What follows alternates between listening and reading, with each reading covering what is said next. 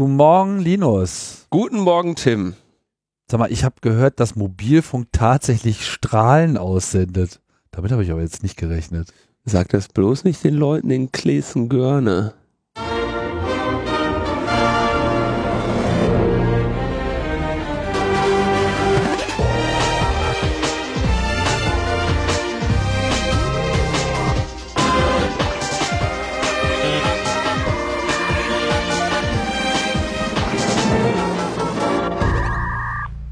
Logbuch Netzpolitik Nummer 279 vom 13. Dezember 2018. Das Jahr äh, wird an Aufregung nicht ärmer, geht aber trotzdem langsam zu Ende. Immerhin wird es jetzt später, äh, früher, nee, später dunkel. Es wird später noch einen Kongress geben. Das auch. Aber es wird jetzt schon später ist später dunkel? Hm. Ist schon Sommersonnenwende oder wie das heißt? Nee, aber es- Winterwende? Nee, aber wir sind gerade in dieser Übergangsphase, wo es auch früher dunkel wird morgens, äh, früher hell wird morgens. Also der Tag versch Werden die Ich Uhren vor von oder zurückgestellt? Wie gestern. also die Tage sind noch nicht länger geworden, aber die Aber die Nächte schon mal. ab, aber die Nächte Klar, Kongress. fangen später an. So jetzt habe ich's. Am eins- Wenn, wenn Kongress ist, wird sowieso wieder alles gut. Äh, Das ist ja auch, das ist ja auch im diskordischen Kalender äh, der entscheidende Vorgesehen. Zeitpunkt, nicht? Also das wissen ja auch viele Leute nicht, dass der diskordische Kalender das Jahr so in fünf Teile aufteilt und am Ende des Kalenderjahres äh, endet ja sozusagen die Phase von The Aftermath, die Nachwirkungen der Auflösung, der Explosion der Bürokratie, all das. Und dann, wenn der Kongress vorbei ist, beginnt das Chaos, die erste Saison. So ist es jedes Jahr immer wieder. Ein nicht enden wollender Zyklus und wir sind mitten in ihm drin. Mhm. Wer nicht im Zyklus mit drin ist, ist aber äh, Klesen-Görne, ne? Ja, Klesengörne. Was habe ich gesagt? Halt an deiner Funkzelle fest. Als sie, als sie denen dahingestellt wurde, dieser Anhänger, ne? Was habe ich prognostiziert? Was wurde hier prophezeit? Klesengörne will nicht kommunizieren. Du hast ja auch gerade beim Rathaus angerufen und da war ja auch nichts. Ja, mit, mit Ach und Krach äh, im Internet die Nummer des Klesen-Görner Rathauses gefunden, weil ich fragen wollte, warum? Wollte da mal bei der Regierung nachfragen, warum die da ihre Leute nicht unter Kontrolle haben. Weil es hat sich tatsächlich ähm, Wir müssen vielleicht kurz noch erklären Eine- für Leute, die das Genau. nicht. Klesen-Görne war dieses, dieses kleine äh, Gallische Dorf. gallische Dorf am Rande Berlins, das bisher noch nicht von der Infrastruktur erschlossen wurde.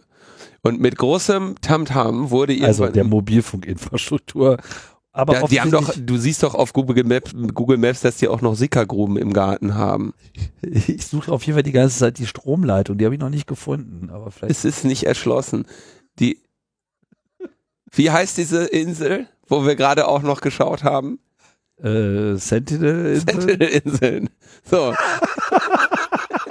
Du meinst, man sollte gar nicht hinfahren nach. Es- Wenn man da nämlich mit Mobilfunk auftaucht, kann es sein, dass man mit, Giftpfeilen beworfen Ey, wird. die sind hartnäckig. Also dieses, dieses Dorf, das ist so eine Katastrophe. Dieses Dorf, wo man ganz stolz aus Berlin mit Infrastrukturminister, mit eigenen Bussen, mit WLAN, also WLAN hatten sie auch, an dem WLAN war halt nur kein Internet dran, hingefahren ist. Und mit dem Bus, mit dem schönen deutschen Diesel, sind die da rausgetockert in das Dorf und haben gesagt, herzlichen Glückwunsch, Funkzelle. So, ja, ne? Irgendwie die, die Funkzelle, die hatte Räder, weil sie auf einem Anhänger stand. Und ich habe ja schon, ich habe da ja schon den Verrat gewittert. Und ich habe ge- gesagt, haltet daran fest, die habt ihr nicht lange. Und äh, die haben ja groß gefeiert und, ähm, im Juli. Und dann äh, musste, also jetzt brauchen wir nur noch die Baugenehmigung, dann können wir da eine Funkzelle errichten. Ja, das muss man sich vorstellen wie so ein Maibaum, weißt du? Der wird dann da errichtet. Da dann tanzen kommt auch das ganze Dorf, dann tanzen die drum und äh, machen Selfies.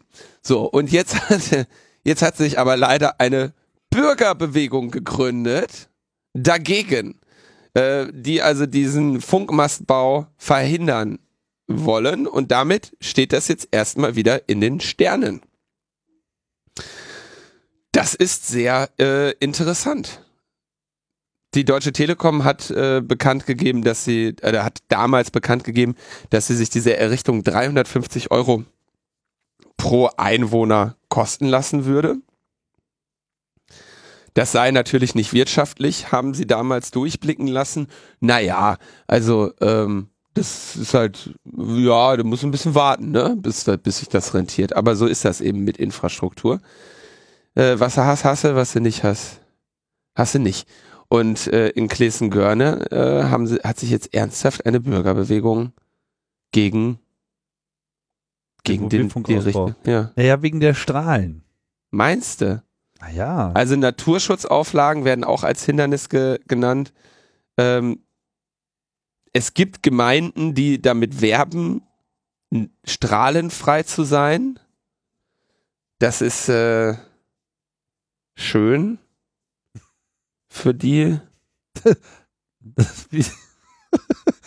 Das, ist wirklich mal ein ganz neues Tourismusfeld, was man erschließen kann. die 100% strahlenfrei, 100% merkbefreit. und, Kommen Sie zu uns. und, einen entstörten, schon- und einen entstörten Barcode auf, dem Trink, auf der Trinkwasserflasche. Das ist auch sehr wichtig. Tim, das ist wichtig. Du, ich mache immer, immer erst Die, Kristall, die Kristallgitter von deinem Wasser werden sonst ähm, vergiftet oder so. In meinem Wasser kann da nichts passieren, das ist belebt. Was macht, was sagt man da? Will man da hin? Nein. Wenn man da jetzt jemanden hinschickt, der, der die ein bisschen missioniert, musst du Angst haben, dass sie den mit dem Diesel überfahren oder sowas? Ja, oder wie auf den Sentinel-Inseln kommen die dann mit Giftpfeilen aus ihren Häusern raus. Ich habe auch schon einen Moment überlegt, ob man da nicht einfach mal ein Camp machen sollte, um das da mit der Internetinfrastruktur dann ein für alle Mal so zu regeln. Einfach Glasfaser einbuddeln und liegen lassen. Aber ähm, wenn die dann so, so, also, weiß ich nicht, vielleicht wollen die ja auch mit der Außenwelt gar nicht äh, kommunizieren. Offensichtlich wollen die das nicht, ne? Ja. Gehen nicht ans Telefon. da könnte man Vielleicht wollen die unberührt bleiben. Ich fände das auch in Ordnung. Also da muss man sich halt darauf einigen. Dann sollen die halt einen Strich in den Sand machen. Das wäre wahrscheinlich auch dann für die Bundesregierung ganz gut, wenn man einfach mehrere so eine Gebiete ausweisen könnte, dann könnte man die sozusagen aus der Versorgungsfläche rausnehmen. Dann sind das keine weißen Flächen mehr in, Dann- in der Nee. Das sind schwarze Gebiete. Da stellen wir dann einfach so ein Schild hin, äh, hier endet, Achtung, äh, Sie verlassen den, äh, den Mobilfunk technisch erschlossenen Sektor. Da fällt mir noch so, so ein alter Mythos ein. Und falls Sie verlassen- Sie verlassen den digitalen Sektor.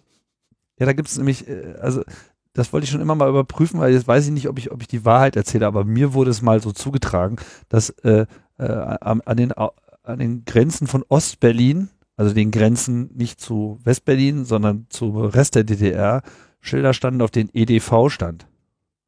Ich weiß nicht warum, ich weiß nicht, ob das so war, aber es wurde mir so erzählt von Ostbürgern. Das wurde gemeinhin als Ende der Versorgung übersetzt, weil danach war es ja dann nicht mehr so mit den Äpfeln und den Orangen. Und so könnte man das dann halt eigentlich auch sehen, dass sozusagen, wenn die Bundesregierung von EDV-Lösungen spricht, dann sollte man schon sehr skeptisch werden. Ich stelle mir so eine Situation vor, na, also da steht großes Schild, uh, you are now leaving uh, the, the digital sector in, in, in Englisch, Russisch, Französisch, ne? Und dann eines Tages stehen die sich dann so gegenüber, wie am Checkpoint Charlie, so der Bautrupp, der da eine Funkzelle errichten will und die kleinen Klesengörner Kämpfer, so rudimentär bekleidet, mit Pfeil und Bogen. Und dann muss einer nachgeben, Hm. ja, und dann wird das in den Geschichtsbüchern stehen. Dass es im, im um des lieben Friedenswillens man sie dann der Kreuzzug Digitaliens abgewehrt wurde. Die Sendung gerät langsam an den Punkt, wo wir schnell zum nächsten Thema vorangehen sollten. Manche Themen lassen uns einfach nicht los, fassungs, ne? Fassungs Wir, wir träumen auf jeden Fall nach wie vor von digitalen Weihnachten. Für, bei uns äh, kommen die De- Datenelche und ziehen den großen Karren mit Datenpaketen, die uns dann endlich äh, unter den Tannebaum gelegt werden. Ja, vor allem, weil unsere Datenelche aus Kleesengörne wieder abkommandiert werden. Die sind offenbar nicht willkommen. Nee, die schicken wir jetzt alle nach Leipzig. Wir waren gestern im Kino, Tim, Haben Film geguckt. Film geguckt. Genau, wie letzte Woche angekündigt, haben wir uns All Creatures Welcome angeschaut. In äh, nerdiger Atmosphäre, weil da waren dann viele Leute aus, wie man so schön sagt, dem Umfeld. Aus Nicht dem, nur? Aus dem Internet. Aber auch. Du hast den gesehen, ne? Zum ersten Mal, meine ich. Also gesehen hast Äh, du. ich habe den Hast du in, gesehen? in, Ja. in dem finalen Schnitt in der Form das erste Mal vollständig gesehen, genau, weil ich weiß nicht, die Version, die letzte Mal, letztes Jahr auf dem Kongress da lief, war die, Die noch habe ich wiederum nicht gesehen. Ich weiß nicht Ja, genau, welche. Ja, ich auch nicht, genau. Deswegen kann ich es nicht sagen. Also insofern war es das erste Mal und insofern kann ich sagen, war ich äh, eigentlich ganz angenehm angetan. Du hast ja noch äh, die eine oder andere Frage äh, diskutiert im Nachgang und konnte dann eigentlich mit deiner Sichtweise, ähm, der konnte ich, die konnte ich gut nachvollziehen. Also was du da sozusagen. Was war denn meine Sichtweise? Na, dass also erstmal das Ganze ein sehr emotionaler Blick ist auf ähm, die Chaos-Events, dass da äh, sehr viel rüberkommt, dass es auch äh, einem, das hat glaube ich dann Daniel auch gesagt, Daniel Domscheit-Berg war ja auch noch mit ähm, kurz auf dem Treppchen, ähm, dass einem schnell wieder klar wird, dass es nicht so den einen Kongress und nicht so das eine Camp gibt, sondern dass so viel passiert auf diesen Veranstaltungen, so un, also eine unfassbare Dichte von Dingen und Geschehnissen und Wahnsinn und verrückten Leuten und crazy Aktionen, dass du wahrscheinlich, dass zehn Personen zehn unterschiedlich, vollständig unterschiedliche Erlebnisse haben Ja. auf dieser Veranstaltung.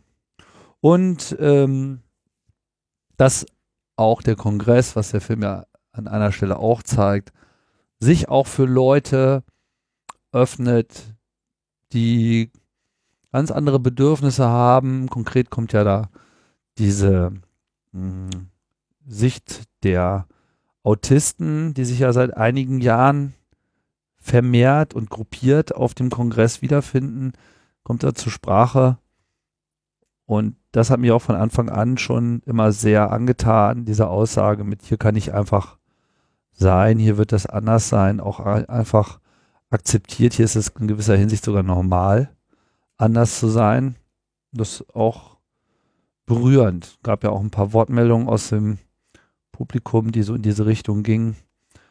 Also, Das war, du sprichst jetzt spezifisch am Ende des oder Richtung Ende des Films äh, gibt es eben das Interview mit dem Jan, äh, der darüber über seine Erfahrungen auf dem Kongress spricht und der übrigens auch dieses Jahr äh, das, dieses Team C3 Auti äh, zum ersten Mal jetzt im, im, also ins Leben initiiert, leitet so ein bisschen, ne? Ich meine, es ist ja immer alles sehr, sehr flache Hierarchien, da aber der da einbringt. gerade die, da einbringt. die Hauptinitiative übernommen hat, haben wir jetzt auch auf äh, helpccc.de übernommen ähm, vor einigen Tagen und die äh, haben also das Hilfsangebot irgendwie äh, primär geht es darum, dass dieser Kongress eben überlastend, überfordernd sein kann und dass äh, da hier dann eben von Autisten für Autisten ähm, Unterstützung geleistet wird. Ja, äh,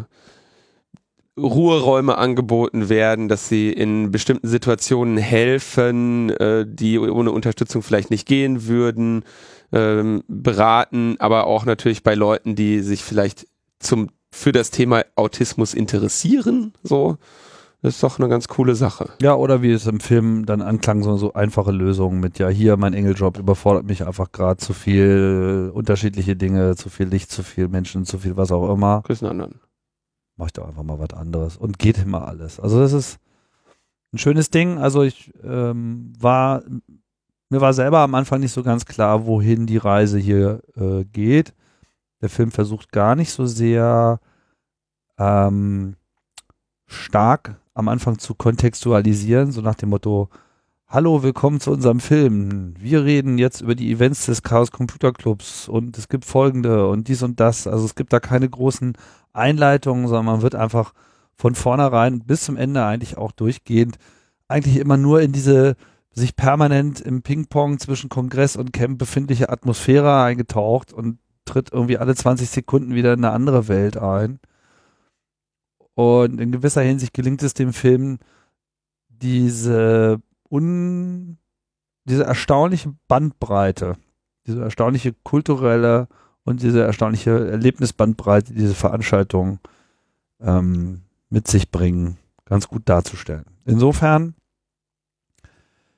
wann ist die Präsentation auf dem Kongress? 29. 29.12. im Abendprogramm. Genau. Und dann wird dieser Film auch released, denn er ist ja komplett unter Creative Commons.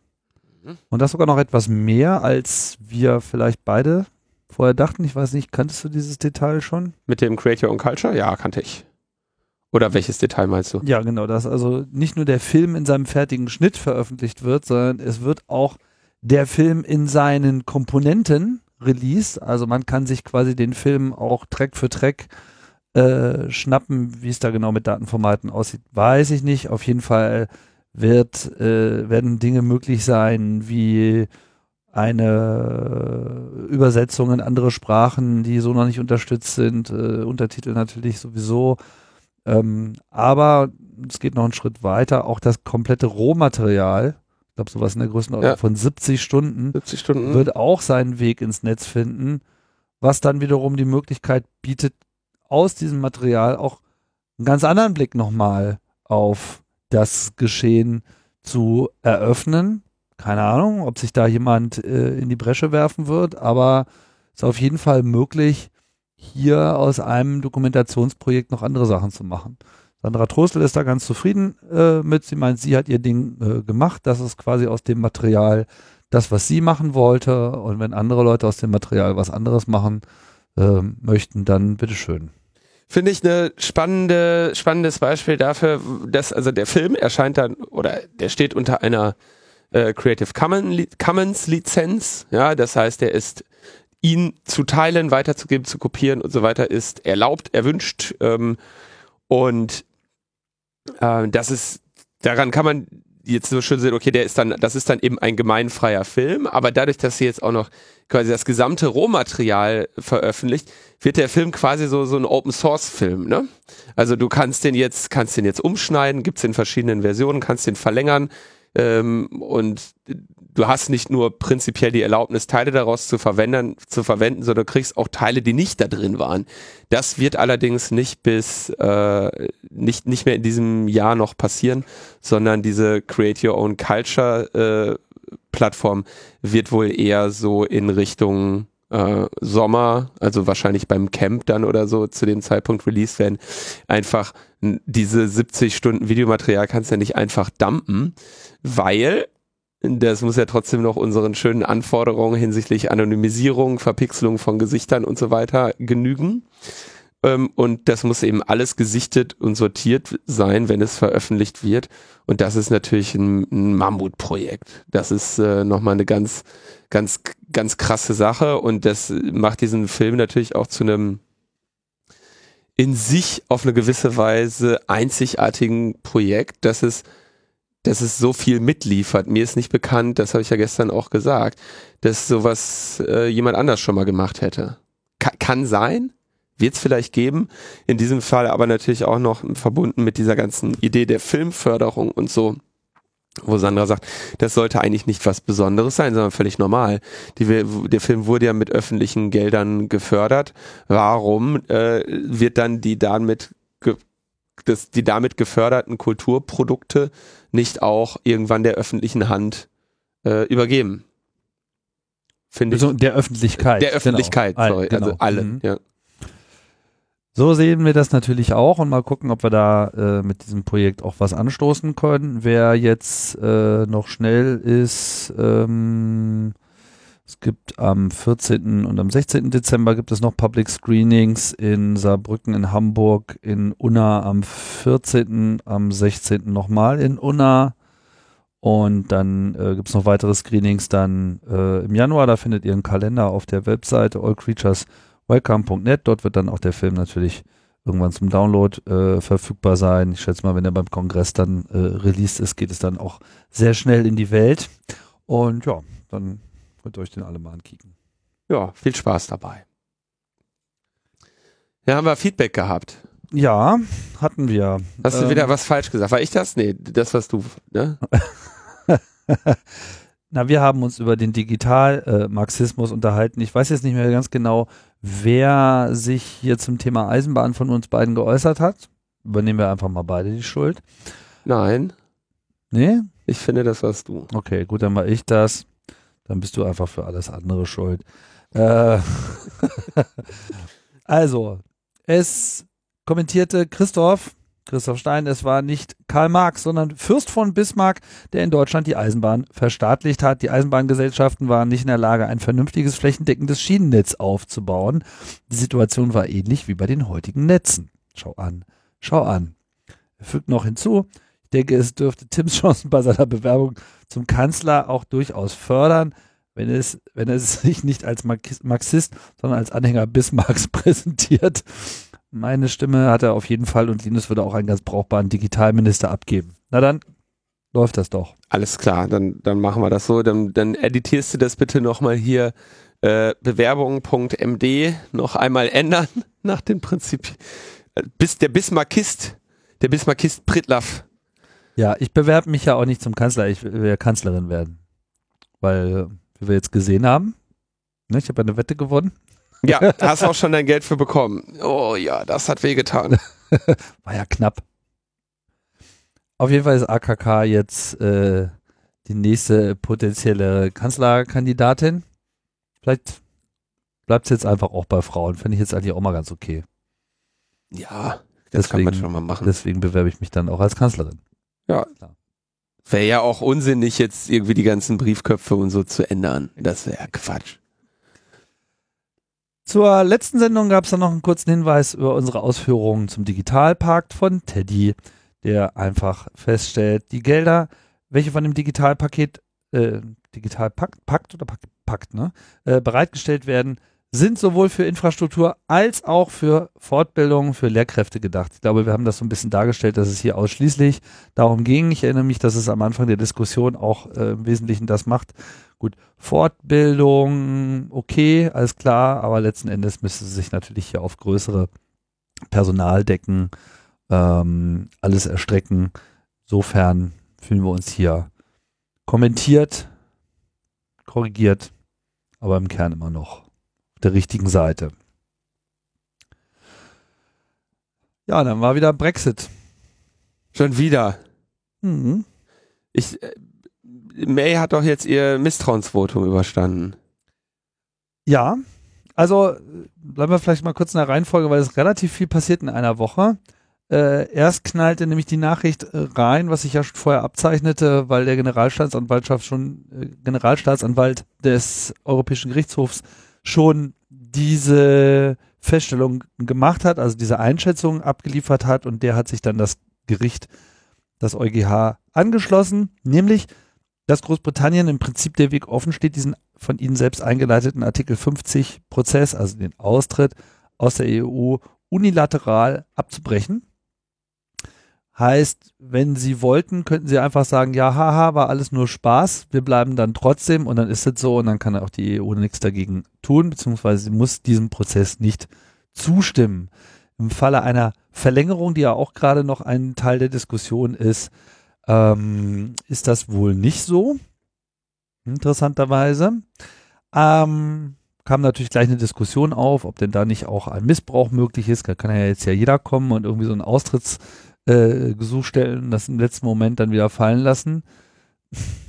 naja, schaut euch mal an, was aus Großbritannien so geworden ist in den letzten zwei Jahren. Ich glaube, die, äh, das war jetzt nicht unbedingt gerade eine Blaupause, wo die alle schnell mal kopieren wollen. Also das ist äh, so oder so, selbst wenn sie jetzt in der EU verbleiben, der Schaden ist da und der Schaden ist langfristig. Also was die jetzt schon an Abwanderung haben und an äh, Währungseinbußungen, Einbußen etc., dem will sich keiner äh, öffnen. Mal ganz von der zerstörten Diskussionskultur innerhalb des Landes mal abgesehen und einer Spaltung, die noch lange nachhallen wird.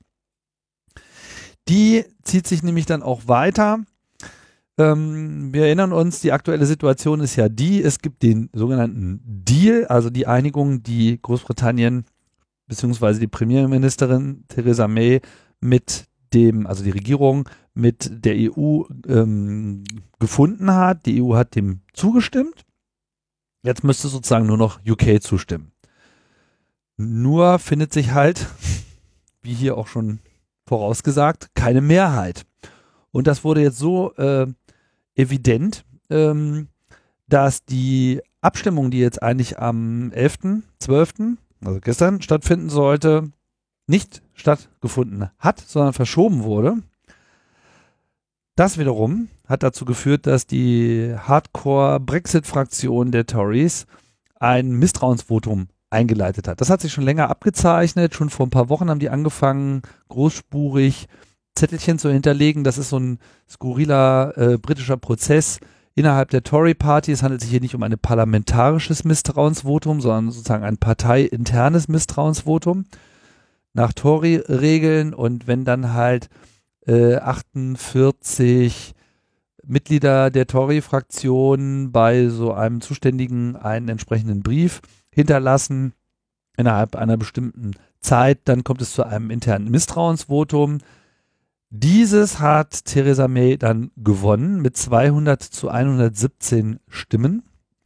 Könnte man ja sagen, hm, alles super. Ähm, ist es insofern für sie auch, als dass sie jetzt erstmal Premierministerin und äh, entsprechende Fraktionschefin bleibt und das auch für die nächsten zwölf Monate auf jeden Fall bleiben wird, weil ein weiteres Misstrauensvotum ist in diesem Zeitraum nicht mehr möglich.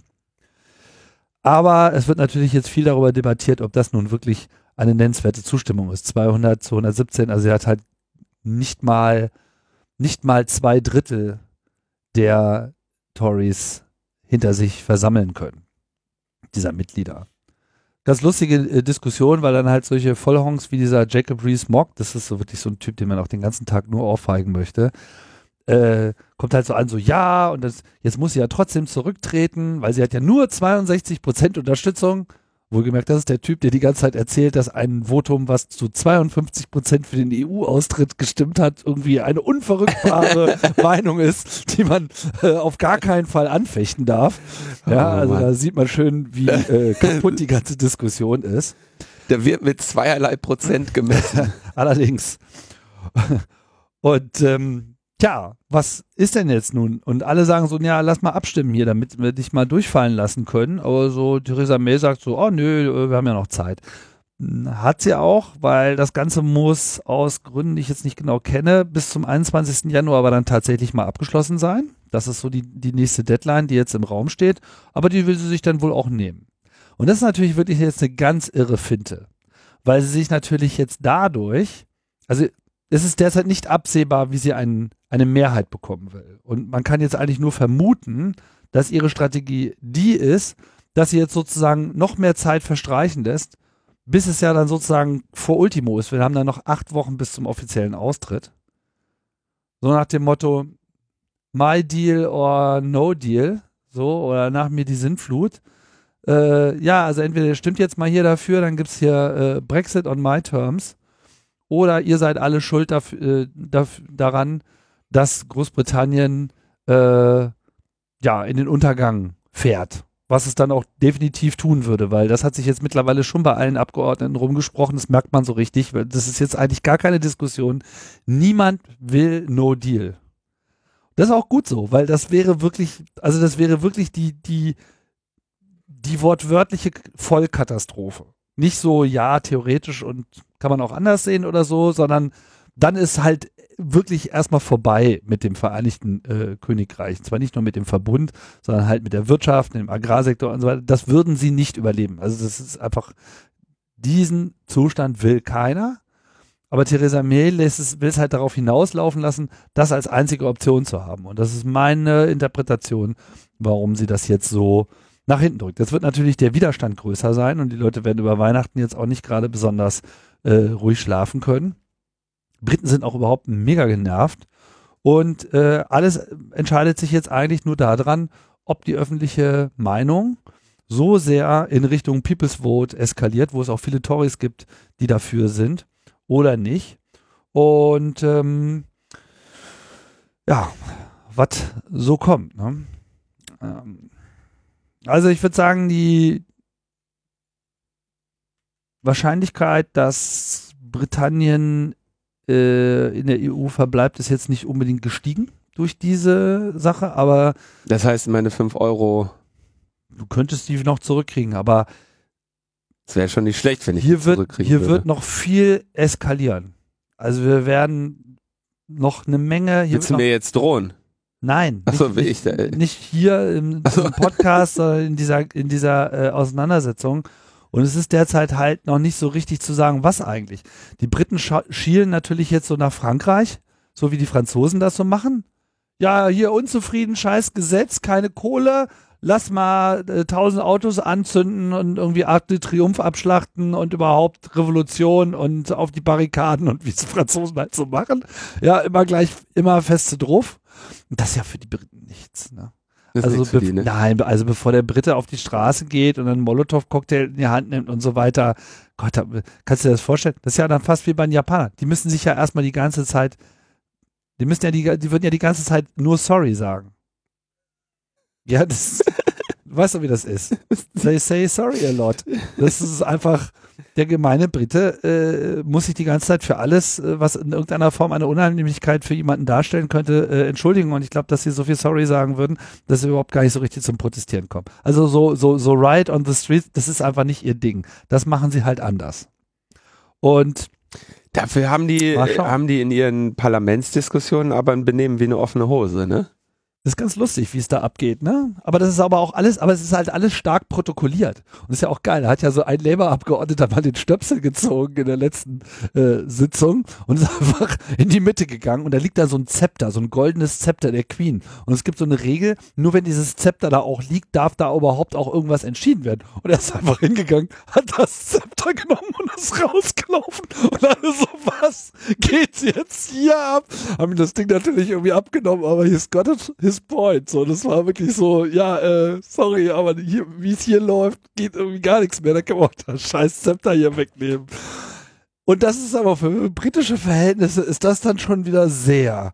Ähm, das ist nicht auf, den, so. nicht auf den Rasen getreten, sondern mit dem Flug drüber gefahren, so, ne? Ja, so ein bisschen. Das ist, äh Genau, da wird einfach mal das Zepter der Königin einfach mal weggenommen, weil es einfach alles nicht mehr zu ertragen ist.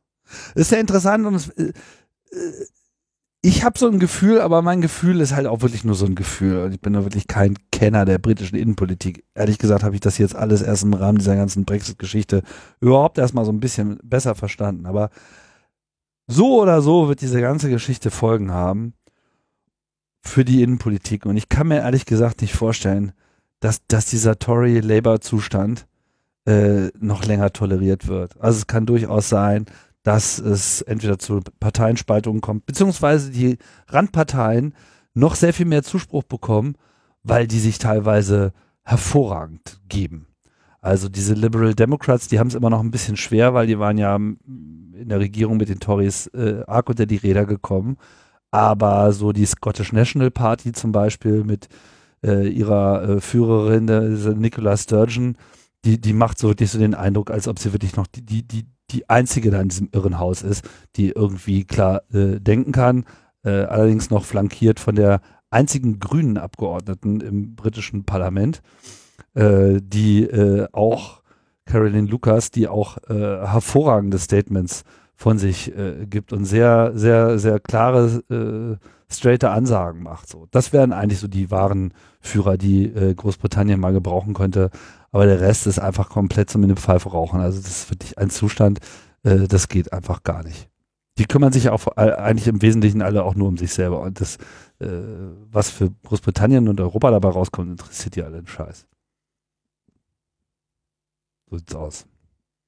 Die da oben. Die da oben.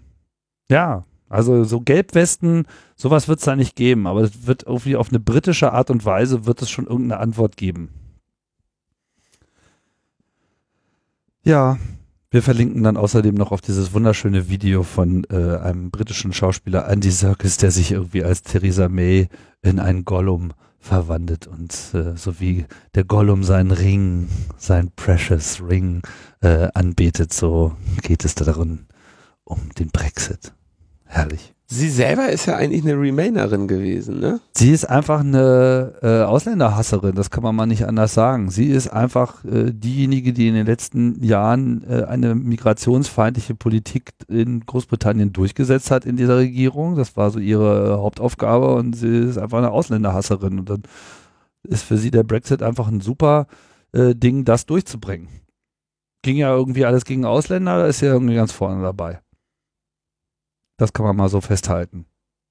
Remainer, sowas gibt es da irgendwie gar nicht bei den Tories. Das ist einfach, es geht nur um die Tories. Es geht nur, nur um ihre eigene Macht. Die haben keine Vision. Das ist schlimm. Das ist richtig schlimm. Schlimm ist es aber natürlich nicht nur in Großbritannien, sondern auch in Deutschland. Wir haben vor einigen Wochen, wir haben es bei Logbuch Netzpolitik immer mal wieder erwähnt, diese Veröffentlichung der Cum-Ex-Files gehabt. Worum geht's? Eine Methode, wie sich Anleger Steuern erstatten lassen haben, die sie nie entrichtet haben. Ähm, geht, glaube ich, im, äh, spezifisch um die Abgeltungssteuer beim Verkauf von, ähm, von Aktienpaketen. Die haben den ihrem etwas komplexeren Konzept sich aber geliehen und dann irgendwie den Verkauf gemacht, sodass sie dann nachher zwei Steuerbescheinigungen hatten und dann konnten sie aber äh, beide oder haben dann beide eingereicht und sich irgendwie das Geld erstatten lassen, was eigentlich nie bezahlt wurde. Ja, also es ist nicht nur nicht nur so ein äh, immer noch in Deutschland ja äh, verrückterweise als äh, Gentleman-Delikt geltendes, ja, ein bisschen Steuer hinterzogen, ne? Wer wird denn da schon, äh, wer wird denn da schon allzu genau draufschauen, sondern das ist ein Diebstahl, ja, die haben sich, die haben sich an den Staat gewandt und haben gesagt, hallo, bitte einmal diesen Betrag überweisen. Und den haben die überwiesen bekommen und äh, das summierte sich dann eben nach der Recherchen, nach den Recherchen auf ein ähm, auf eine Gesamtsumme von 55 Milliarden Euro, die in Europa gestohlen wurden an Steuereinnahmen, die der Staat sonst, die dem Staat zustanden, ja, äh, beziehungsweise die der Staat eingesammelt hatte und die dann von Kriminellen quasi dem Staat weggenommen wurden. Ne? Das ist jetzt das ist also Geld, das andere Steuerpflichtige geleistet hatten, um damit, was weiß ich, Kitas, Krankenhäuser, Bildungseinrichtungen, Straßen, äh, von mir aus auch äh, Funkzellen in Klesengörne, nein, äh, keine Angst, Klesengörne, wir lassen, wir lassen das, das wir lassen das, ähm, äh, zu errichten. So ungefähr einer der größten Skandale überhaupt. Auf jeden Fall der größte in diesem, in diesem Bereich. Und es war klar, da muss jetzt was passieren. Ne? Da muss, müssen jetzt mal, er muss ermittelt werden, da müssen Leute angeklagt werden. Und ähm, es wäre natürlich zum Beispiel auch schön, wenn ähm, die Täter verfolgt würden und das, äh, und man sich das Geld vielleicht sogar zurückholen würde. Ja? Viel scheint aber noch nicht passiert zu sein. Nee, doch, doch, doch, doch, doch, da wird jetzt ermittelt und zwar von der Staatsanwaltschaft Hamburg äh, wegen des Verdachts der Anstiftung zum Verrat von Geschäftsgeheimnissen. Mhm.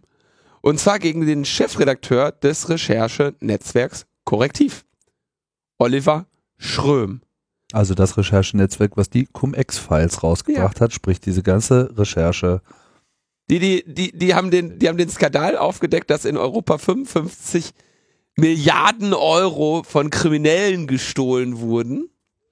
Und gegen die wird, gegen das, gegen den Chefredakteur wird jetzt ermittelt nach Paragraph 17 äh, UWG, Gesetz gegen den unlauteren Wettbewerb.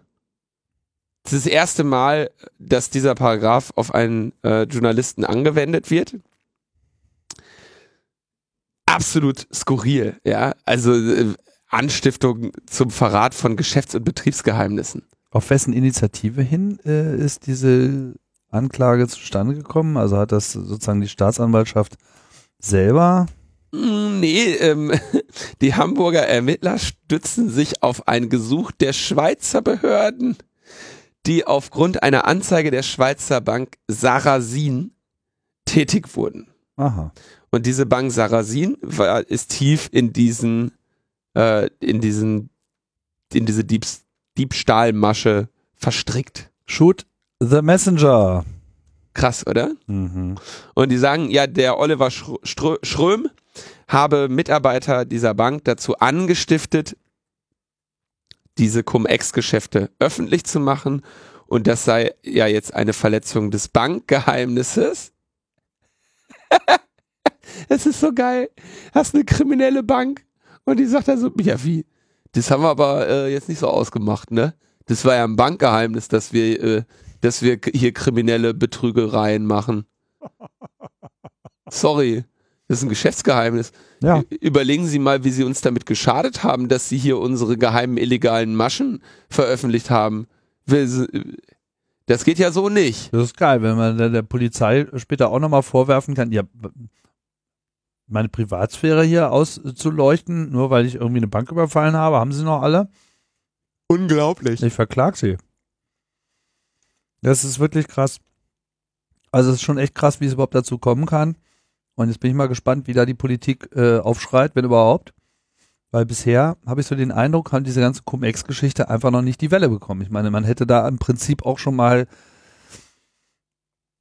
über Verantwortlichkeiten mehr diskutieren müssen, wie es denn überhaupt sein kann, dass diese Geschäfte überhaupt noch möglich waren, weil das ist jetzt auch nicht so erst in diesem Jahr rausgekommen, sondern das wird eigentlich schon seit vielen Jahren diskutiert und ähm, irgendwie ist die ganze Dimension des Betrugs halt jetzt erst durch Korrektiv so richtig klar geworden. Vorher wurde das, soweit ich das weiß, nur vermutet oder war ansatzweise bekannt, aber hier handelt es sich ja halt wirklich um einen Milliardenraub.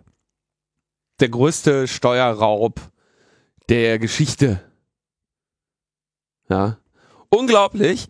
Und diese Idee des Geschäftsgeheimnisses, da geht's ja noch weiter. Das Ganze fügt sich jetzt auch in einen politischen Rahmen, der weitgehend unbemerkt ähm, seit in diesem Jahr so vorangeschritten ist. Und zwar das Gesetz zum Schutz des Geschäftsgeheimnisses. Und äh, wenn man sich da mal, äh, wenn man sich das anschaut, da gibt es schon seit äh, längerer Zeit, Anfang des Jahres, einen Gesetzesentwurf, der dann eben vom Ministerium diskutiert wurde zur Umsetzung der EU-Richtlinie 2016-943, ähm, die den im Juni 2016 d- d- die, diese Richtlinie entschieden haben. Und der wurde auch schon im Mai äh, zu der Referentenentwurf diskutiert. Da haben dann unterschiedliche Verbände zu Stellung genommen. Und das ist ein weites Feld. Ähm, wichtig ist daran aber, dass die Inhaber von Geschäftsgeheimnissen in Zukunft nach diesem Gesetz kein berechtigtes Interesse an der Geheimhaltung mehr nachweisen müssen. Das bedeutet, es ist effektiv erstmal alles ein Geschäftsgeheimnis und alles äh, auch fällt unter diesen Schutz des Gesetzes. Mit anderen Worten, ist strafbar. Und da wenden sich äh, ähm, alle quasi gegen, insbesondere hier der, äh, der DGB und also sehr, sehr viele warnen davor. Es gibt natürlich auch, mein, so unter den Experten, die sich dazu äußern, findest du natürlich dann auch die gesamte Industrie, die dann sagt, ja, das ist ja schön, das ist super, Mach mal. mach mal. Ne? Um, und das wird noch an vielen anderen Stellen äh, Probleme machen. Ähm, nicht nur was den Journalismus anbetrifft, auch was äh, Mitarbeiterinnen und Mitarbeiter und deren Rechte und Pflichten angeht. Whistleblower. Und Whistleblower und auch was ähm, Forschung und sowas angeht. Ja, also wenn du jetzt irgendwie Geräte äh, reverse engineeren möchtest, Treiber für Teile schreiben möchtest und irgendwie im Internet eine ähm, Dokumentation geleakt findest, die das Unternehmen nicht veröffentlicht wissen wollte, ja, dann wäre das jetzt unter heutigem Standpunkt eben nun ja irgendein Dokument, was da irgendwie veröffentlicht wurde, auf dem aber nicht groß draufsteht confidential oder so, ja. Jetzt bist du aber unter Umständen, ist das dann ein Geschäftsgeheimnis, dessen Veröffentlichung illegal war und dessen Nutzung und Anwendung dann auch für dich illegal ist. Wirklich keine besonders gute Idee, was wir da wieder am Horizont haben. Und Ich mich- das werden wir auf dem Radar behalten und darüber in Zukunft nochmal genauer berichten. Genau, wir sollten vielleicht auch nochmal schauen, was ich nämlich jetzt noch nicht so ganz verstanden habe, ist, inwiefern setzt die Bundesregierung hier wirklich eins zu eins die Richtlinie um? Natürlich nicht, die Oder- gehen ja immer drüber hinaus. Genau, und inwiefern ist äh, sozusagen, ist diese Richtlinie vielleicht auch noch in erträgliches Recht umsetzbar oder ist der Zug nicht schon längst abgefahren 2016, als diese Richtlinie beschlossen wurde? Ja, so mit den Geheimnissen und der Öffentlichkeit ist das ja immer so eine Sache. Da haben wir auch noch so einen besonderen Fall, der so ein bisschen unter dem Radar der Öffentlichkeit äh, seit gut zehn Jahren, zwölf Jahren genau zu sein, äh, abgelaufen ist. 2016 ist nämlich der Bundesanzeiger Verlag, vormals eine staatliche Einrichtung, privatisiert worden und ist seitdem eine Tochter des Kölner Medienkonzerns Dumont. Warum sollte einen das betreffen? Naja, deutsche Gesetze, die hier vom Bundestag beschlossen und vom Bundesrat abgesegnet werden, vom Bundespräsident unterschrieben werden, sind dann noch nicht sofort gültig, sondern müssen erst im Bundesgesetzblatt veröffentlicht werden. Dieses zu veröffentlichen in druck- gedruckter Form ist aber das alleinige Privileg eben jenes Verlages. Der Bundesanzeiger äh, Verlag gibt also diese Bundesgesetzblätter heraus und wenn man die dann haben will, dann muss man da ein kostenpflichtiges Abo abschließen. Voll günstig, 85 Euro pro Halbjahr für die gedruckte Fassung. Wenn du 99 Euro zahlst, kriegst du auch noch in irgendeiner Form eine digitale Variante. Und für nur 24 Euro zusätzlich gibt es auch noch eine E-Mail-Benachrichtigung über neu veröffentlichte Gesetze.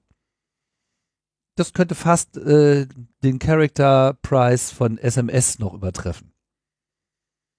Und da gehört schon einiges dazu. Diese, Moment, das ist für, für alle Gesetze, die wir, Für alle Gesetzesänderungen. Also neue Gesetze wie auch Änderungen von bestehenden Gesetzen, die müssen halt als Bundesgesetzblatt rausgebracht werden. Das tut dieser Verlag. Und erst wenn das veröffentlicht wurde, dort veröffentlicht wurde, ist es gültig. Das heißt, auch der Zeitpunkt ist entscheidend. das halt, ja, vor allem wäre es super, der, den, das Ding einfach zu kaufen und dann, das wäre es doch, wenn wir kaufen diesen Verlag, Man wird überhaupt nichts mehr veröffentlicht. nur was uns nicht gefällt, wird einfach nicht veröffentlicht. Stimmt, gute Idee. Das ist ja wohl dann Teil der Freiheit unserer Redaktion, Geil. auch mal einen Beitrag abzulehnen. Genau. Und wenn uns jemand kontaktieren will, geben wir einfach eine Adresse in Klesengörne an. Wir, Kommt ja keiner hin wegen der Giftpfeile. wir schicken dem, wir haben das kurz redigiert. Das ist noch nicht durchs Lektorat. Aber so ganz digital ist es nun nicht. Kostenloser Online-Zugang existiert tatsächlich, bietet aber keine Suchfunktion. PDFs äh, können nicht ausgedruckt werden und dürfen auch offiziell nicht weiterverarbeitet werden. Übrigens hat auch das Bundesjustizministerium ein eigenes Online-Portal für Gesetze. Da kann man tatsächlich alle Gesetze nachschlagen. Problem ist nur, dort gibt's nicht die Gesetzesänderungen, also nicht die Diffs, sondern immer nur die aktuell gültigen Gesetze. Also du kannst halt nachschlagen, wie ist ein bestimmtes Gesetz jetzt und dann hast du da den Wortlaut, aber du kriegst halt nicht dieses Paragraph 30 Absatz 4 wurde folgendes Wort in folgendes Wort geändert, was ja sozusagen das eigentliche Fleisch der ganzen Sache ist. Naja. Diese Seite Gesetze im Internet ist tatsächlich vom äh, Bundesministerium der Justiz. Mhm. Das ist ja geil. Das war ja schon immer so eine peinliche Domain, ja. Ja. Stell dir mal vor, wir würden alle in unsere Domains nochmal mit reinschreiben im Internet. So eine, so eine ganz beknackte Angabe. Netzpolitik Logbuch im Internet. Netzpolitik minus im minus Internet.de. Nur damit man auch weiß, dass es im Internet ist. Naja, Linus minus Neumann minus im minus Internet. Punkt net. das ist wie früher jetzt auch auf CD. Ja, oder online. On online immerhin, aber im Internet? Bitte. Tja, so ist es. Mal schauen. Vielleicht äh, bringen wir auch für unseren Podcast auch nochmal eine gedruckte Fassung raus für 84 Euro. Vielleicht kann der. Bundes, Bundesverla Bundesanzeiger Verlag. Naja, wie auch immer, auf jeden Fall, für solche Fälle haben wir ja unsere Superheroes äh, vom Dienst in, dieser, äh, in diesem Fall in Form der Open Knowledge Foundation, die ein Projekt gestartet hat, offene Gesetze, offenegesetze.de und dort ist ein Portal und was findet man dort? Alle Gesetzesblätter in, ja, im voll digitalen Zugang. Man kann dort äh, alle möglichen Gesetzesänderungen genauso herunterladen. PDFs können runtergeladen werden, können dann aber auch ausgedruckt werden, können uneingeschränkt weitergegeben werden, etc. Und ähm, ja, Volltextsuche, äh, Download, äh, RSS-Feeds, die man sich abonnieren kann, wo dann jedes neu releaste Gesetz äh, stattfindet, Programmierschnittstellen, um darauf zuzugreifen, alles kostenlos, alles gemeinnützig. Man denkt sich so, ha, wie haben die denn das jetzt gemacht, wenn äh, doch der Bundesanzeiger Verlag hier eigentlich den exklusiven Zugang äh, bekommen hat, das Privileg von der Bundesregierung? Stellt sich raus, mit der Methode Scheiß drauf. Wir machen das einfach trotzdem. Sollen sie uns doch verklagen. Das sehen die wohl irgendwie dann auch eher so als einen äh, wertvollen Move an, sollte denn das ähm, stattfinden. Denn äh, dann ließe sich ja denn doch mal das eine oder andere äh, klären in diesem Zuge. Ne? Der Bundesanzeigerverlag übrigens beruft ja diese Exklusivität auch darauf, äh, äh, auch auf das Urheberrecht. Ja, was ganz lustig ist bei Gesetzen, wo man sich so denkt, so, äh, Moment, jetzt Gesetze. Das haben wir bezahlt. Die Scheiße haben wir bezahlt. Das haben wir zwar nicht bestellt, aber das haben wir bezahlt. Ja, aber das Urheberrecht hat ja immer noch einen passenden Paragraphen, um einem den Tag zu versauen. In dem Fall der sogenannte Datenbankschutz, der halt systematische Sammlungen von Werken auch explizit schützt. Also selbst wenn du öffentliches Material nimmst, was nicht urheberrechtlich äh, dir oder anderen anhängt, äh, nur die systematische Sammlung dessen und die entsprechende Zugänglichmachung ist dann auch schon wieder ein urheberrechtlicher Move und deswegen äh, durfte man da ja dann nicht so einfach und überhaupt, wie kommen denn die jungen Leute denn jetzt dazu, hier so ein Dönekens zu machen? Ne? Also offene Gesetze bietet jetzt alle Dokumente an, riskiert also bewusst hier eine Abmahnung, um die Rechtmäßigkeit der Zugangsbeschränkung vor Gericht klären zu lassen, wie sie meinen. Und ähm, ja, es gibt da übrigens auch, äh, OKF hat auch äh, mal diesen Vertrag zwischen der Bundesregierung und dem Bundesanzeigerverlag, ähm, so über Informationsfreiheitsgesetz vermutlich, mal rausgekitzelt. Der kam dann auch, war aber weitgehend geschwärzt, wo nicht so ganz klar war, was jetzt da schon wieder Phase ist. Ähm, aber immerhin, Geschäftsgeheimnisse. Geschäftsgeheimnisse, genau, da sind wir wieder beim Thema. Und ähm, immerhin ließ sich aber dann auch diesem Vertrag die Formulierung entnehmen, dass das Bundesjustizministerium äh, künftig gedenkt und das wohl auch noch innerhalb dieser Legislaturperiode einen elektronischen Zugang zu den Gesetzen von Dritten äh, durchführen zu lassen. Ob das dann sozusagen beabsichtigt ist, das mit dem Bundesanzeigerverlag zu machen oder ob sie sich dann wieder nochmal einen anderen Partner suchen, ähm, na, wissen wir nicht. Aber das OKF macht das halt einfach jetzt schon mal im vorauseilenden Gehorsam selbst. Was ich für eine tolle Aktion halte, offenegesetze.de, dort könnt ihr euch also RSS-Feeds zum Beispiel abonnieren und überhaupt alles äh, suchen, nachschlagen, Gesetzesänderungen ähm, runterladen, die PDFs runterladen. Die PDFs durchsucht, sind durchsuchbar, sind irgendwie ordentlich nicht nur gescannt, sondern halt auch mit äh, entsprechender Texterkennung oder wie auch immer sie es gemacht haben, ähm, ausgestattet. Tolle Aktion. Alle Props an OKF. An äh, Johannes Filter, Arne Semsrott und Stefan Wehrmeier. Die übrigens ein sehr schönes Feature haben hier in ihrer Kontaktseite. Ich dachte so, die standen doch gerade in anderer Reihenfolge. Bei jedem Page-Load sortieren die die Namen neu, randommäßig. Siehst du? Das ist, das ist sehr schön. Das äh, finde ich eine elegante Methode, damit umzugehen. Mhm. Das, äh, Die Reihenfolge immer problematisch ist. ja, also Stefan Wehrmeier, Anne Semsrott hier bei Logbuch Netzpolitik ja beide schon mal vertreten äh, gewesen. Vielleicht tun wir es den, den Johannes Filter dritten äh, Mal, hat äh, sich rein. hier auf die Wobei das könnte auch so ein Deckname sein. Auf ne? die Johannes Shortlist. Filter klingt ja verdächtig. Das äh, klingt verdächtig. Das ja. wollen die alles nur Äh, machen, um den Fame von sich Ja, aber den, ja, den gibt's. Gibt's wirklich? Ja. Sehr schön. Den gibt's. Johannes, dich gibt's. Zumindest äh, Johannes Filter minus im Internet. Ernsthaft? Nein.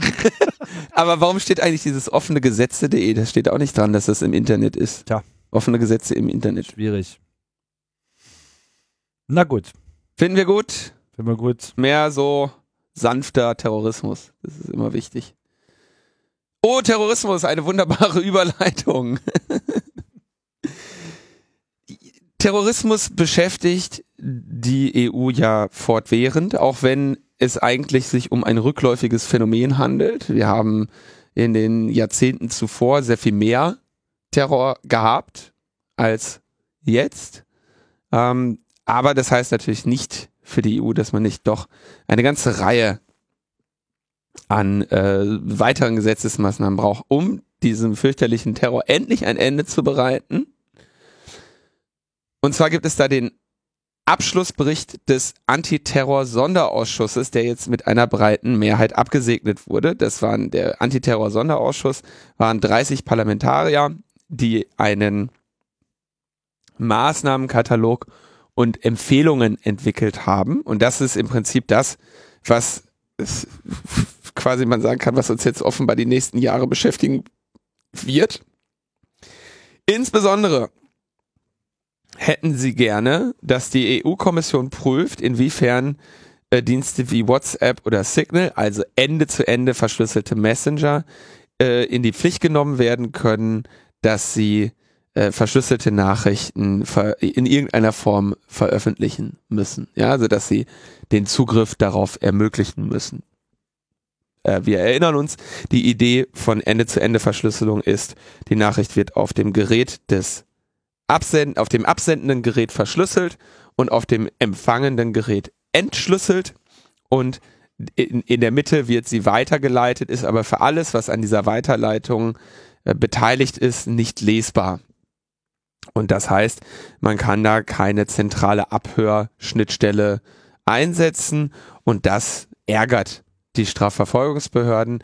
Deswegen äh, trojanisieren sie die Geräte, wollen also Staatstrojaner zum Einsatz bringen und äh, hier jetzt eben auch diese Sicherheit der Kommunikation in irgendeiner Form kaputt machen. Ähnlich wie wir es ja auch in Australien kürzlich schon gesehen haben, dass es beschlossen wurde. Ich bin mal gespannt, wie sie diese, wie sie das äh, erzwingen möchten. Außerdem am Horizont Upload-Filter, die wir ja ohnehin im Urheberrechtsbereich schon diskutieren, parallel in gleicher Form für Terror. Ähm, terroristische Online-Inhalte sollen begrenzt werden mithilfe von automatischer Erkennung, auf die dann eine systematische, schnelle, dauerhafte und vollständige Entfernung folgen soll. Ähm, Sie reden da von einer Datenbank des globalen Internetforums zur Terrorismusbekämpfung, in dem äh, Facebook, Twitter und YouTube ähm, Fingerprints von terroristisch markierten Inhalten speichern. Also die haben das quasi schon,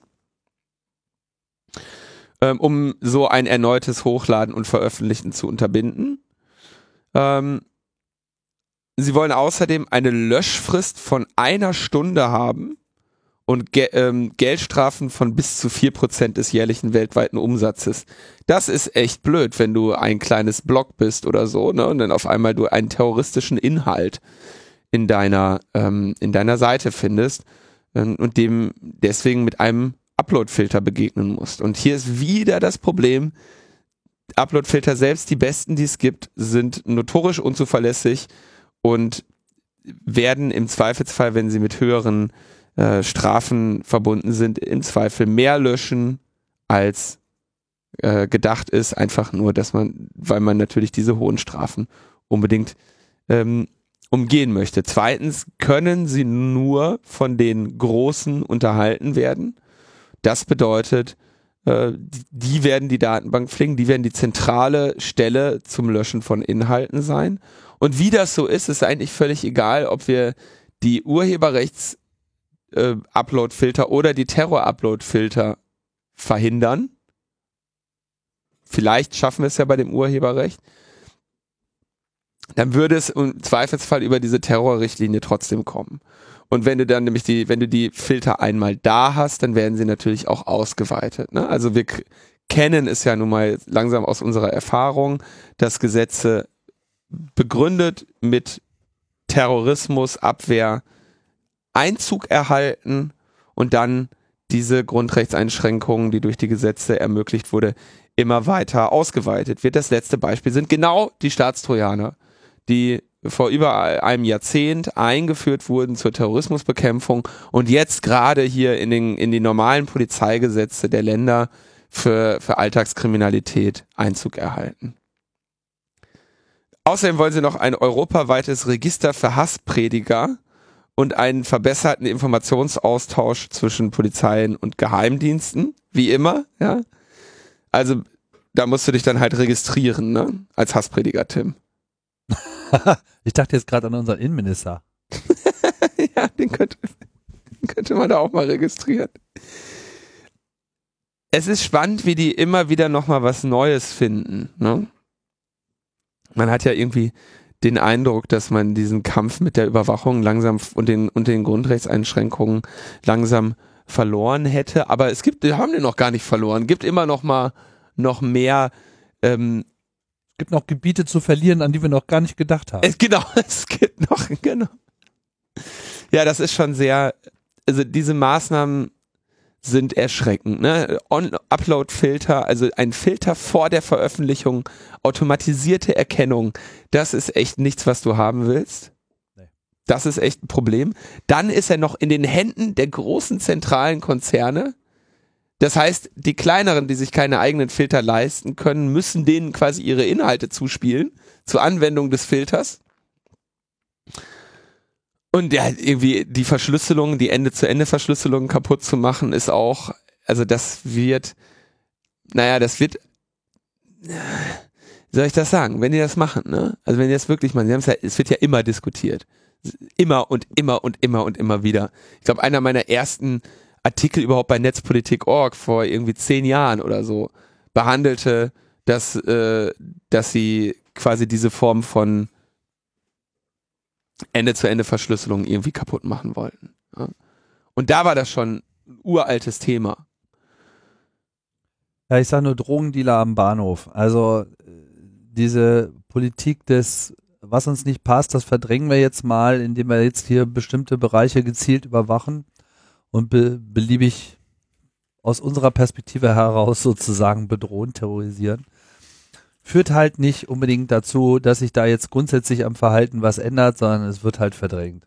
Und im Falle des Internets, ich habe das schon ein paar Mal so für möglich gehalten und ich würde auch noch nicht sagen, wir sind jetzt schon da, aber über kurz oder lang wird sich halt auch irgendwann nochmal so ein Splitting des Netzes selber ergeben. Dann wird so dieses Darknet nicht nur so eine Randnotiz sein, sondern wir werden es dann irgendwie auch mit multiplen äh, Realitäten im Datennetz zu tun haben, weißt du, so zweites Internet, Subnet, wie auch immer das dann heißt, was auch nicht unbedingt gerade so erfreulich ist. Klesen Görne, nett.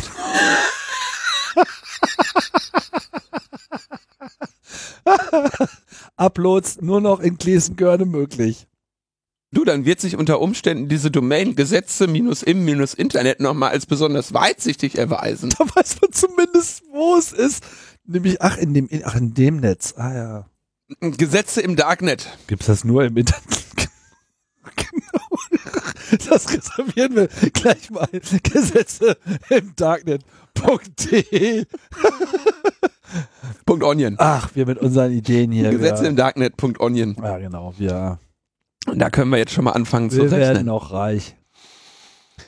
Ja, und Deutschland, ja, macht ja bei jedem Scheiß mit, jetzt auch bei der neuesten ähm, Trojanerwelle. Da sind jetzt ein paar Firmen in Deutschland einem, eine Ransomware mehr oder weniger zum, zum Opfer gefallen. Interessant ist, wie diese, äh, diese Infektionen äh, passieren. Das, dieses, Also Ransomware, so eine Erpresser-App. Erpresser-App. Sehr schön gesagt. Und diese, also Emotet sammelt bei seinen Opfern erstmal Informationen darüber, wer in der Firma mit wem kommuniziert. Ähm, und greift auch tatsächlich die Inhalte der Mails ab. Und damit lassen sich dann Phishing-Mails bauen, die sehr an das Kommunikationsverhalten der Firma angepasst sind. Und mit diesen sehr angepassten Mails ähm, machen sie dann ihre, versenden sie dann ihre, ihre äh, Word-Dateien mit den, mit den Infektionen drin. Also Ähm, nicht mehr so diese klassischen äh, Dear, your email address, hello, we company from Thailand and great opportunity, click here. Sondern halt, man kriegt so eine Mail, wie man sie täglich äh, aus dem Admin-Saal kriegt und denkt sich so, ah ja, irgendwie scheiße, wieder Passwort resetten. Ähm, sogar noch, also so wie das hier geschildert wird in dem Artikel, ähm, noch besser. Das wäre also jetzt irgendwie eine Mail von Also mit persönlicher Ansprache. täuschend einem, echt ja. von einem Arbeitskollegen, mit dem du normalerweise auch regelmäßig Mhm. kommunizierst, in deinen Kontext irgendwie eingebaut, aber trotzdem automatisiert. Und das hat jetzt da ein paar Unternehmen erwischt. Und ähm, oder sehr viele unterwischt, erwischt. Man redet hier von einer direkt einer Welle. Und ich würde an der Stelle eigentlich nur gerne nochmal erklären, wie diese Infektionen tatsächlich funktionieren. In der Regel über Word-Makros.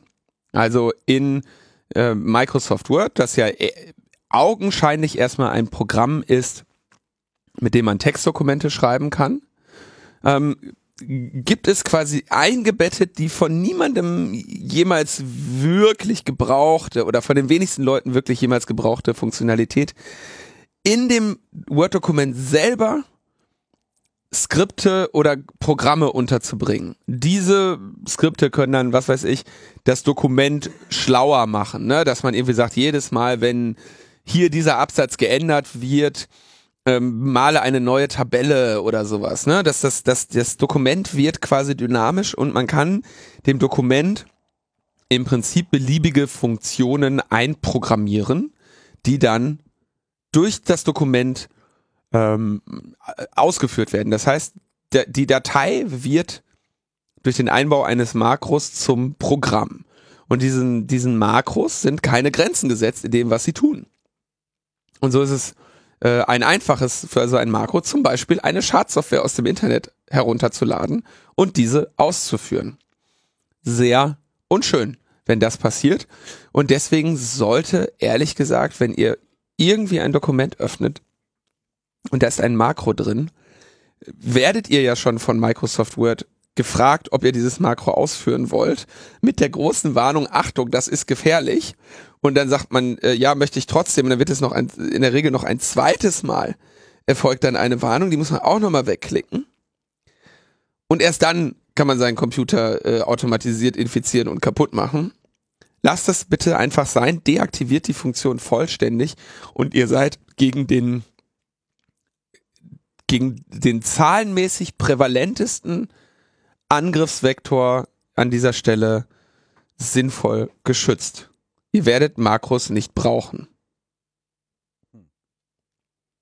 Ja. Hatte ich das erwähnt, dass ich da auch so einen kleinen Artikel mal drüber geschrieben hatte? Können wir auch nochmal verlinken. Ich hatte ähm, ähm, für Report Psychologie einen kleinen Artikel über menschliche Faktoren der IT-Sicherheit geschrieben. Also eher so ein Überblicksartikel. Das ist, äh, äh, da habe ich das ein bisschen erklärt, was so die menschlichen Faktoren sind, die man bei Angriffen ausnutzt, weil das ja so ein bisschen ein Thema ist, mit dem ich mich auseinandersetze. Tja, ich benutze ja seit 25 Jahren, glaube ich, kein Word mehr. Gibt's ja schon so lange? Oder seit 30. ja. Ich fand mal Word ganz toll. Also Word 3.0 auf DOS fand ich ganz geil. Ich habe, äh, ich auch. weiß nicht genau, was meine erste Word-Variante war, mit der ich gearbeitet habe. Excel, mein erstes Excel hieß noch Multiplan. Microsoft Multiplan habe ich benutzt. Das mhm. wurde dann, glaube ich, irgendwann umge, umbenannt in Excel oder mhm. wahrscheinlich ersetzt genau. durch Excel. Stimmt, aus der Zeit. Also 86 war Word 3, damit habe ich irgendwie gearbeitet und danach vielleicht auch noch mit 4, das weiß ich nicht so ganz genau, aber ich glaube, ich bin seit 30 Jahren Word frei. Ich weiß, das hilft jetzt keinem weiter und das ist auch so ein bisschen so eine arrogante Grundhaltung, so nach dem Motto, ja, ich kann mir das ja nicht aussuchen und so. Ja, weiß ich, schade, tut mir leid für euch. Äh, ich konnte es mir immer aussuchen und habe es mir genauso ausgesucht. Bin zufrieden. Aber du, ich meine, dann wirst du halt über andere Wege infiziert, ne? Klar, man ist ja nicht frei von Angriffsfläche. Aber warum sprechen wir da hier drüber? Also was, was an diesem Thema deshalb interessant ist, weil das so ein bisschen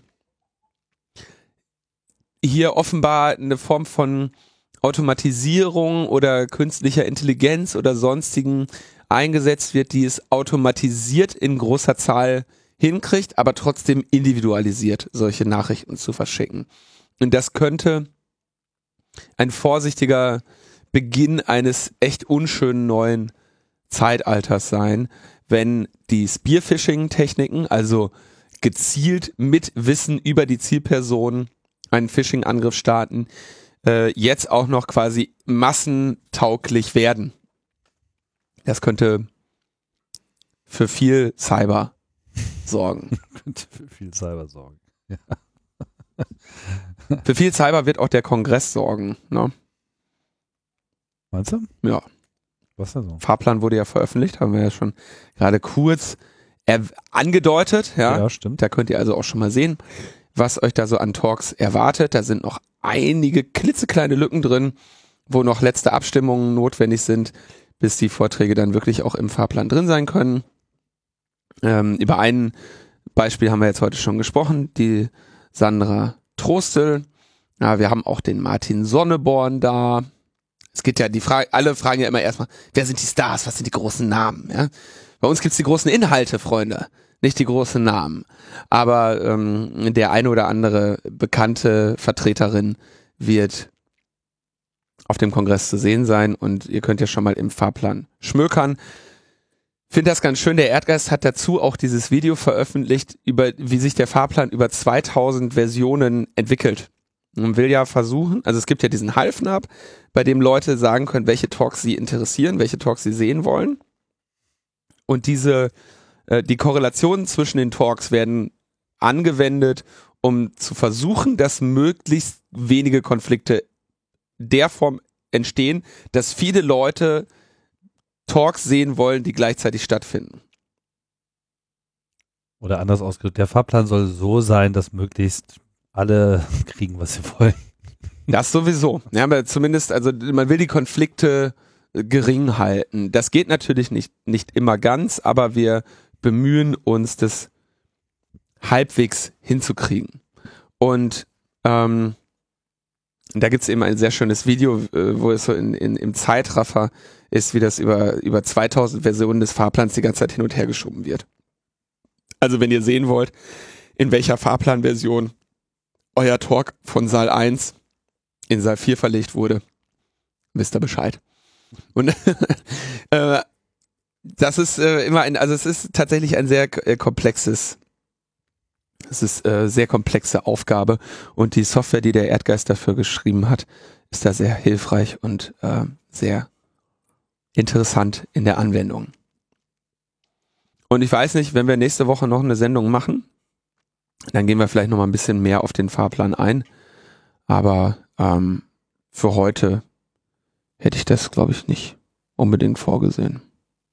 Genau, schaut einfach selber mal ein bisschen rein, was ihr da so äh, entdeckt und äh, falls ihr erwähnenswerte Talks auch findet oder Talks, die wir hier vielleicht nochmal kurz aufgreifen, entschlüsseln äh, sollen, was denn damit vielleicht äh, auf sich hat, die euer Interesse äh, äh, geweckt haben, könnt ihr das ja in die Kommentare reinschmeißen. Das macht es uns dann auch nochmal ein bisschen leichter, in diesem riesigen Wust an generell interessanten Zeug die Sachen rauszupicken, die euch vielleicht interessieren können. Ja, und ansonsten können wir auch schon mal sagen, wenn ihr uns äh, auf dem Kongress äh, vorbeilaufen seht, sagt ruhig mal äh, Hallo. Und ähm, ja, weiß nicht, muss man noch viel Glück wünschen oder so. Also wir sind ja selber gespannt, was, was diesmal denn wieder rauskommt. So, ich denke, wieder einmal ist viel Mühe in, in alles äh, geflossen. Manches wird auch teilweise, muss man auch mal bedenken, wenn Dinge sich so ändern, sind auch, ist auch nicht immer äh, unbedingt immer jetzt die vollständige Kontinuität aller beteiligten Personen gesichert. Da gibt es Projekte, da fallen dann Leute nach ein paar Jahren, nachdem sie sich da aufgerieben haben, auch mal raus, weil sie auch einfach mal eine Pause brauchen. Dann werden Dinge von anderen Gruppen äh, oder anderen Menschen übernommen, die sich da dann erstmal wieder einfinden müssen. So ist das immer alles am äh, Wanken und am Schwanken, aber ich glaube im Großen und Ganzen hm, hat sich am Ende immer wieder gezeigt, dass eigentlich so eine kontinuierliche Verbesserung von allem so insgesamt doch eigentlich der Normalfall ist. Und wir hatten ja hier schon ausführlich auch über diese ganze Hilfemaßnahmen äh, gesprochen. Das wird sich dieses Jahr dann auch erstmal einfinden müssen, aber auch das sicherlich eine sinnvolle Maßnahme. Ja, und ansonsten, ich bin einfach gespannt. Also bin, meine, meine zwei konstanten Gefühle in Bezug auf den Kongress sind immer, am Anfang bin ich immer total gespannt, wie es wohl so wird. Und am Ende bin ich meistens überrascht. Mhm. Dass das so ein, so ein das, die einzige Konstante ist, dass ich immer irgendwas finde, wo ich mir denke, so, damit hätte ich jetzt nicht gerechnet. Also es wirklich, also kann, kann mich was an keinen Kongress erinnern, der nicht dieses Gefühl in mir erzeugt hat. Weil einfach wieder irgendwas sich in einem Maße weiterentwickelt hat und Aufmerksamkeit bekommen hat oder so poliert wurde oder überhaupt auch erstmal entstanden ist, was ich einfach selber vorher so nicht auf dem Zeiger hatte. So wie letztes Jahr mich das einfach insgesamt überrascht hat, wie glaube ich auch die meisten, dass das überhaupt funktioniert hat an diesem Standort. Der, so viel Vertrauen muss er dann schon haben. Ich hatte schon das Vertrauen, habe ich vielleicht falsch formuliert, also ich hatte schon das Vertrauen, dass es an sich funktioniert, aber dass es in unserem Sinne so gut funkt, also dass es so gut funktioniert hat, wie es funktioniert hat, das hat mich überrascht. Also es hat sozusagen meine Erwartungen deutlich übertroffen. Ich war in einer sehr viel, einer sehr viel konservativeren äh, Einschätzung, was, was funktionieren wird, was nicht funktionieren wird, rangegangen. Es hat einfach mehr funktioniert, als ich dachte.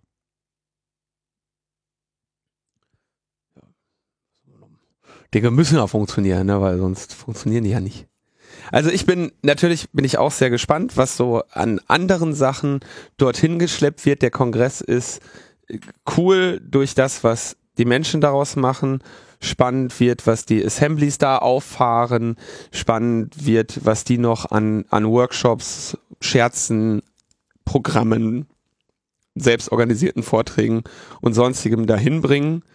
Ähm, und spannend werden natürlich auch die die Vorträge, das offizielle Programm und das äh, Beisammensein, das Feiern und das Teilen von Wissen.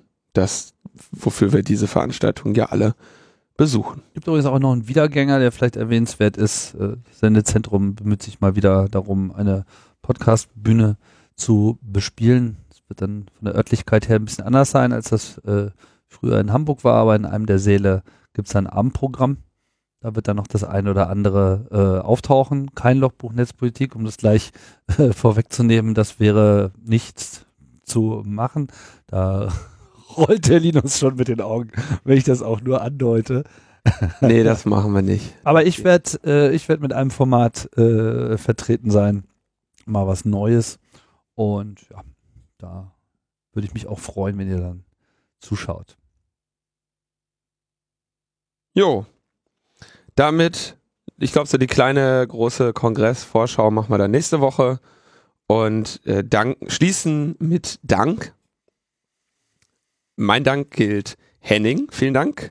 Sven, Hannes, Thomas, Matthias, Björn, Dirk, Peter, Fabian, Thomas und Tim. Ach, gern geschehen. Aber ich habe auch zu danken, nämlich äh, Annette, Manuel und Markus. Im Besonderen wie auch so vielen anderen, die die Metaebene unterstützen. Und das war's für heute. Wir sagen Tschüss. Ja, ciao, ciao. Bis bald.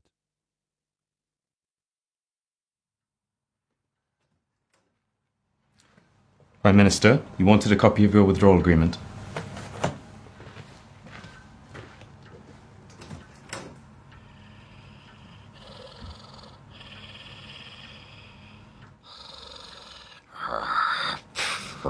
Precious. Our agreement. This is it. Our deal. Yes, yes. We takes back control. Money, borders, laws. Blue passports is.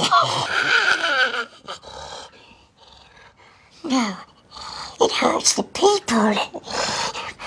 Them poorer. But I finds it and negotiates it. We want it. We has to do it. Okay. Okay. We asks the people if they want it, and then no! Stupid tricksy Remainers. They ruins it. But if the people want something else, false. This is the only deal. Juicy and sweet. We want it. We need it. We will have it. But they told us, precious. They hate the deal. All of them hates it. They want people's vote. People's vote? Ah! They steal it from us. Curse them, we hate them. But the peoples are our friends. You don't have any friends.